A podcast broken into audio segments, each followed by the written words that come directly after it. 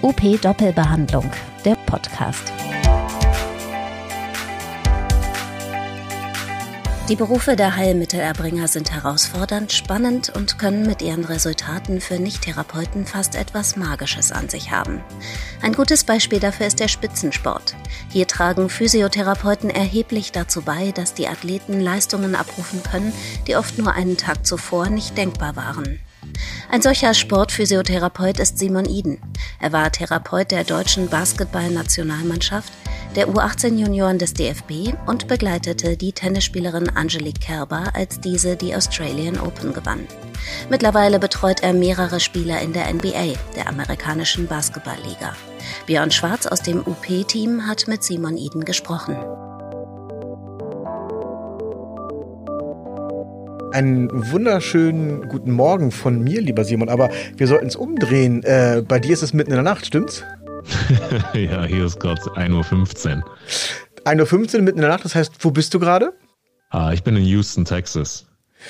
Okay, aber super, dass du äh, den Weg zu uns gefunden hast und dir quasi auch um 1.15 Uhr noch die Nacht um die Ohren schlägst, um mit mir und dem Podcast-Team zusammen den deutschen Physiotherapeuten mal zu erzählen, was es so für alternative Karrierewege geben kann. Also ich würde gerne so deinen Karriereweg mal mit unseren Hörerinnen und Hörern äh, näher bringen. Und vielleicht magst du dich einfach mal kurz mit eigenen Worten so vorstellen, so ganz kurze Schritte, was so deinen Karriereweg angeht. Ja, eigentlich hat meine Karriere schon vor der Karriere angefangen, weil ich äh, bin aus dem Sportbereich im Basketball groß geworden und äh, habe aus familiärer Sicht einfach immer so einen äh, Hang zur Medizin gehabt und wollte einfach ganz gern beides verbinden und bin dann in die Sportphysiotherapie und die hat mich dann über weite Strecken äh, quer durch Deutschland, quer durch Europa bis in die USA gejagt. Das glaube ich mal kurz okay. zusammengefasst. Ähm, jetzt hast du gesagt, so aus familiären Gründen war, war Medizin so dein Ding. Wo gab es so diesen Entschluss, dass du gesagt hast, ja, Physiotherapie, das ist etwas, das kann ich mir cool vorstellen für meine berufliche Zukunft?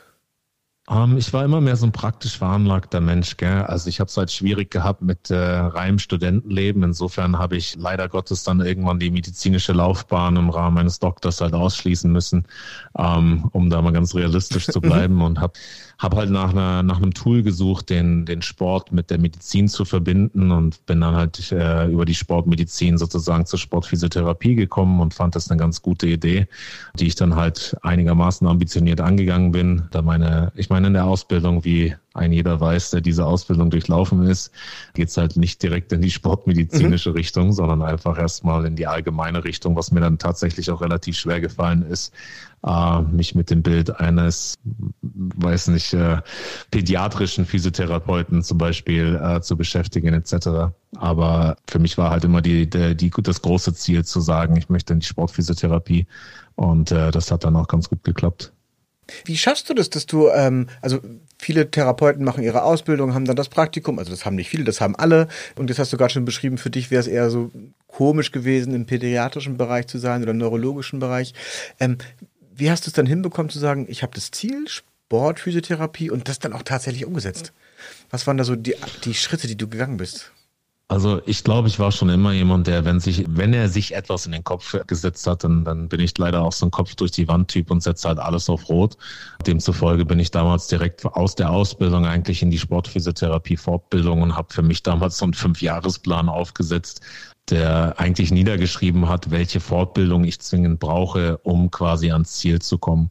Der Rest lag dann so ein bisschen in den Händen des Schicksals und ich bin dann irgendwie relativ, habe relativ klein angefangen, damals während der Ausbildung schon im Wasserball zu arbeiten und habe mir halt immer so kleine Jobs nebenbei gesucht, um möglichst viel Erfahrung zu sammeln, weil für mich war immer ganz klar, dass du, wenn du halt Hochleistungssportler behandeln möchtest, dies immer auf, auf Erfahrung basiert. Andernfalls kannst du nicht zwingend erfolgreich mit solchen äh, hochsensiblen äh, Körpern arbeiten. Das heißt, so, so eine klassische 0-1-Flanke Fortbildung, Fortbildung, Fortbildung und keine praktische Erfahrung sammeln und dann zu glauben, man kann zu 100% einsteigen, ist ein Weg, den du nicht empfehlen würdest und der aus deiner Sicht auch nicht funktioniert. Äh, ich, ich glaube, ich habe beides so ein bisschen gemacht. Ich glaube, ich bin damals tatsächlich äh, einer Fortbildung nach der nächsten hinterhergejagt und habe eigentlich nicht zwingend die Zeit gehabt, das Ganze für mich zu, zu äh, wie soll ich sagen, verarbeiten Ja, auf der anderen Seite hat mir dann die viele Arbeitszeit über die, über die Jahre schon dabei geholfen, die Anwendung der Fortbildung dann tatsächlich zu finden. Also ich glaube, man muss da schon relativ ambitioniert sein. Also da muss man sich, glaube ich, keine falschen Vorstellungen machen. Wenn man da relativ schnell äh, in diese Laufbahn ein, eintreten will, dann gibt's halt keine Wochenenden, dann gibt's keine Feiertage etc. pp. Ja, ich habe halt da eigentlich, glaube ich, sehr, sehr viel entbehrt in den ersten Jahren. Nichtsdestotrotz halte ich es trotzdem immer wieder für sehr, sehr lobenswert, wenn, wenn junge Kollegen viele Fortbildungen besuchen. Weil ich halte dass dieses Konzept, ich habe damals schon gehört, als ich zur ersten Sportphysiotherapie-Fortbildung damals noch bei Edenrea gegangen bin und direkt die Osteopathie nach der Ausbildung angefangen habe, wurde mir dann gesagt, ja, das ist eh viel zu früh und du musst erstmal Erfahrung sammeln. Ich glaube, das ist bedingt berecht, berechtigt gewesen, diese Aussage. Auf der anderen Seite bin ich sehr, sehr froh, dass ich es so gemacht habe, wie ich es gemacht habe.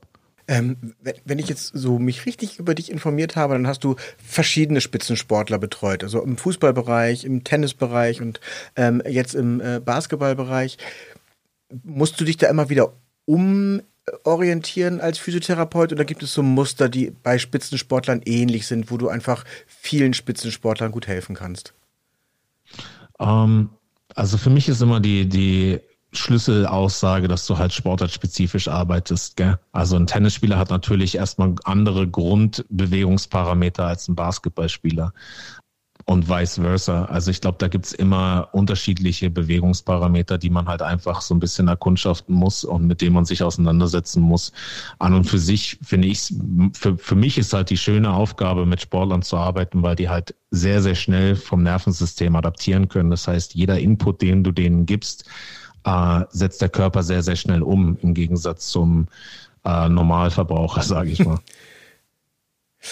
Okay, und ähm, das heißt, du hast im Prinzip durch deine Ausbildung und Fortbildung, die du gemacht hast, so eine Grundstruktur, so ein, so ein, ich sag mal, Köcher an therapeutischen Methoden und Tools und das passt du jetzt für dich äh, bei, bei den Sportarten, die du dann betreust und den Sportlern dann an, mit eigenen Erfahrungen. Genau, ja, ich nehme mal gerne dieses äh, viel gepriesene Beispiel einer Werkzeug, eines Werkzeugkoffers, mhm. Gell, und du nimmst halt immer die, die Tools raus, die du halt für den jeweiligen Athleten brauchst. Letzten Endes sind das für mich eigentlich immer ähnliche Tools, nur individuell angepasst, würde ich sagen.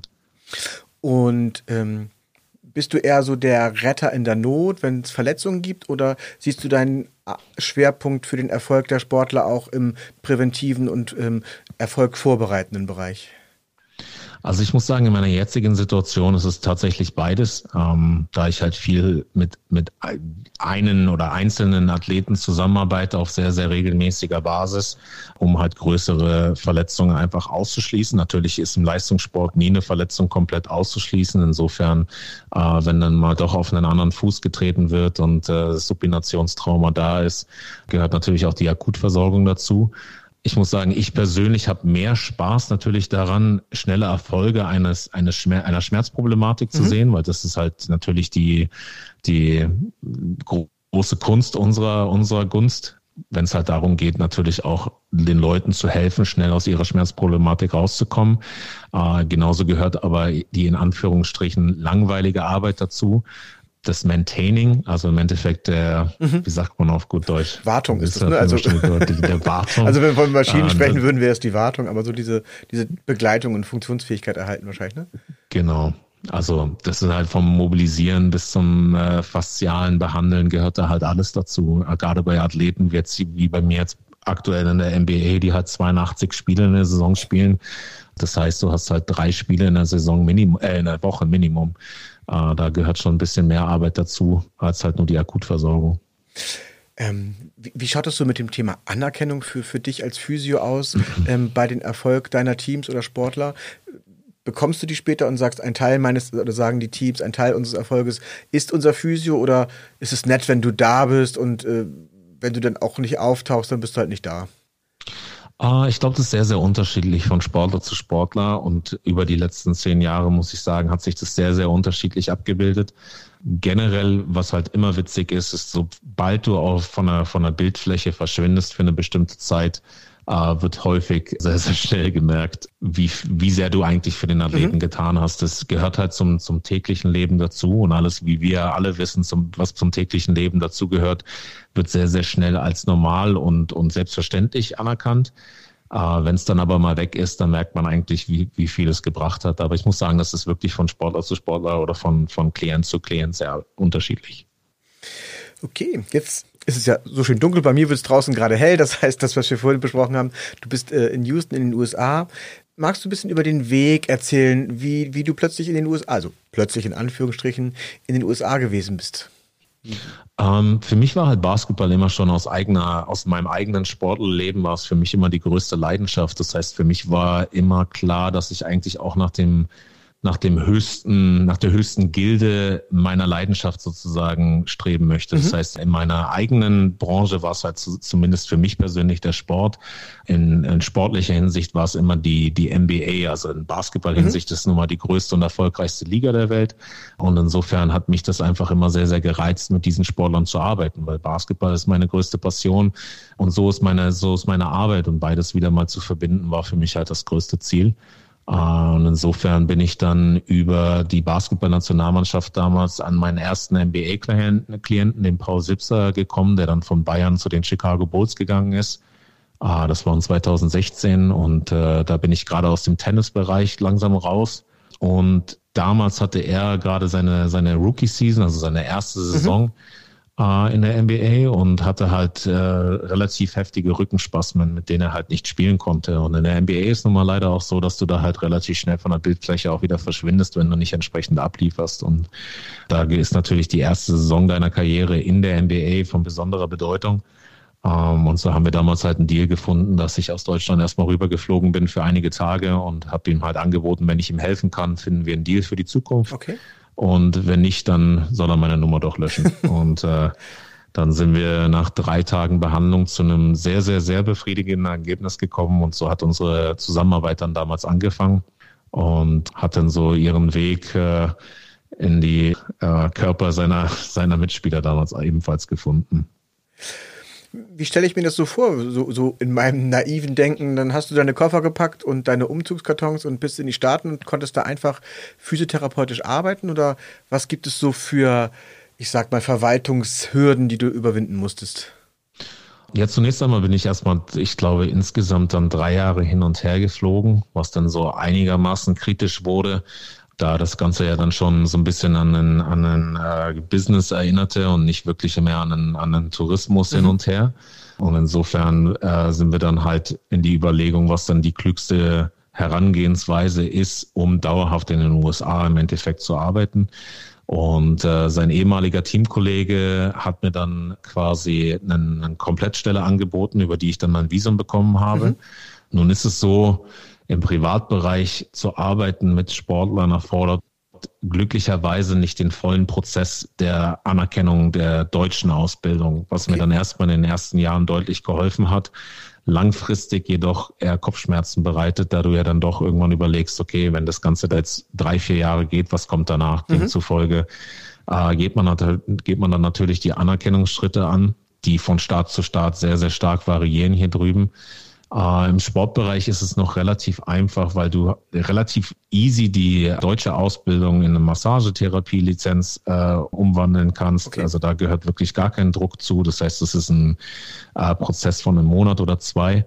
Also, dass du zumindest erstmal von den Liability, äh, von den Haftungsregeln äh, zumindest relativ easy hier eine, eine, eine Umwandlung hast. Und dann kannst du die Krafttrainings und so weiter Lizenz, also alles, was den sportmedizinischen Faktor abbildet, ist relativ einfach.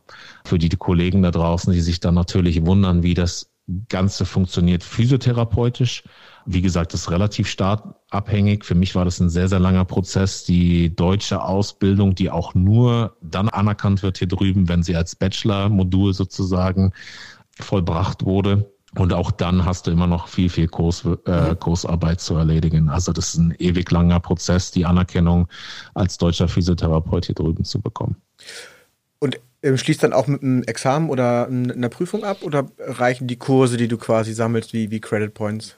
Um, ähm, also du musst erstmal durch einen Anerkennungsprozess deiner deutschen Ausbildung. Okay. Ja, du hast den, den Bachelor of Science, den deutschen Bachelor mhm. of Science, den musst du dann im Endeffekt erstmal durch so eine Anerkennungsagentur jagen. Die sagte dann, wo du überall Mangel hast, was natürlich im Endeffekt äh, an vielen amerikanischen äh, Rechtswidrigkeiten und Recht und keine Ahnung was äh, mündete. Das heißt, da musst du entsprechend Kurse belegen. Da gibt es einige Online-Module, also das ist relativ einfach. Ähm, aber das ist halt ein jahrelanger Prozess. Also selbst wenn du den Bachelor of Science hast, dauert es mit mit Sicherheit zwei Jahre, bis du hier deine Anerkennung hast und dann kannst du dich zum äh, nationalen Examen anmelden. Das wiederum erinnert in keinster Weise an unser deutsches Examen. Also da kann man sich dann wieder zurücklehnen, weil das ist im Endeffekt nur ein Multiple-Choice-Test, okay. der zwar eine Weile dauert und einige Fragen beinhaltet, aber letzten Endes relativ einfach ist, wenn man mal erstmal das deutsche Staatsexamen durchlaufen ist. Wie ist es in den Staaten mit, mit diesem Thema First Contact, was wir ja auch in Deutschland diskutieren, aber wo wir in Deutschland ja noch so ein bisschen in der Steinzeit leben? Also wenn ein Therapeut auf einen kranken Patienten trifft, dann braucht er erstmal einen Arzt oder Heilpraktiker, der sagt, du kannst hier nichts falsch machen. Wie sieht es bei dir aus? Kannst du in den Staaten wirklich auch First Contact arbeiten? Also ich könnte rein theoretisch könnte ich das tun. Mit der Lizenz hier drüben, mit der Anerkennung kannst du definitiv First Contact arbeiten. Ich glaube, dass das alles Vor- und Nachteile mit sich bringt. In einem Land wie den USA, wo Liability, also entsprechend Haftung, natürlich das höchste Gut ist, kommt mit der, mit dem First Contact halt auch sehr, sehr viel Verantwortung gleichermaßen. Das heißt, da gehört eine andere Dokumentation dazu, gehört eine andere Verantwortung ganz im Allgemeinen bezüglich der Haftung dazu, etc. pp. Generell, wenn ich das mit unserem deutschen System vergleiche, ich habe immer so Schwierigkeiten, weil ich finde eigentlich die deutschen Therapeuten grundsätzlich um Weiten überlegen. Du mhm. hast halt schwarze Schafe dabei und ich glaube auch die führen aktuell dazu, dass es keine, keinen First Contact bis jetzt zumindest gibt. Ähm, ja, also das ist zumindest mein Vergleich okay. bis jetzt. Ja. Sehr schön. Wenn jetzt jemand von unseren Zuhörern denkt, hey, das ist eine coole Idee. Ich will das aus.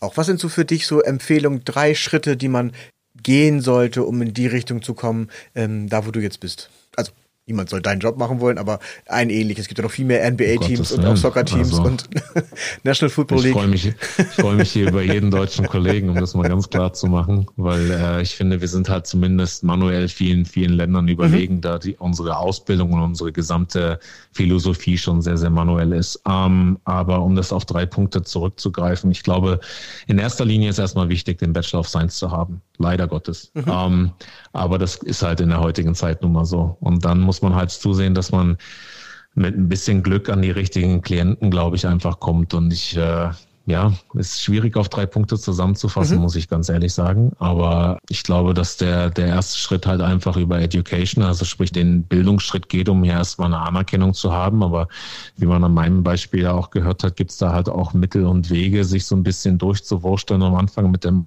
Massagelizenz. Mhm. Also um es auf, äh, um aufs, um es auf den Punkt zu bringen, ich glaube, wer hier arbeiten will, braucht halt leider erstmal Klienten. Das heißt, wer hier einfach rüberkommt in der Hoffnung, dass irgendjemand ihnen schon in die Arme fallen wird, dann wird es halt relativ schwierig.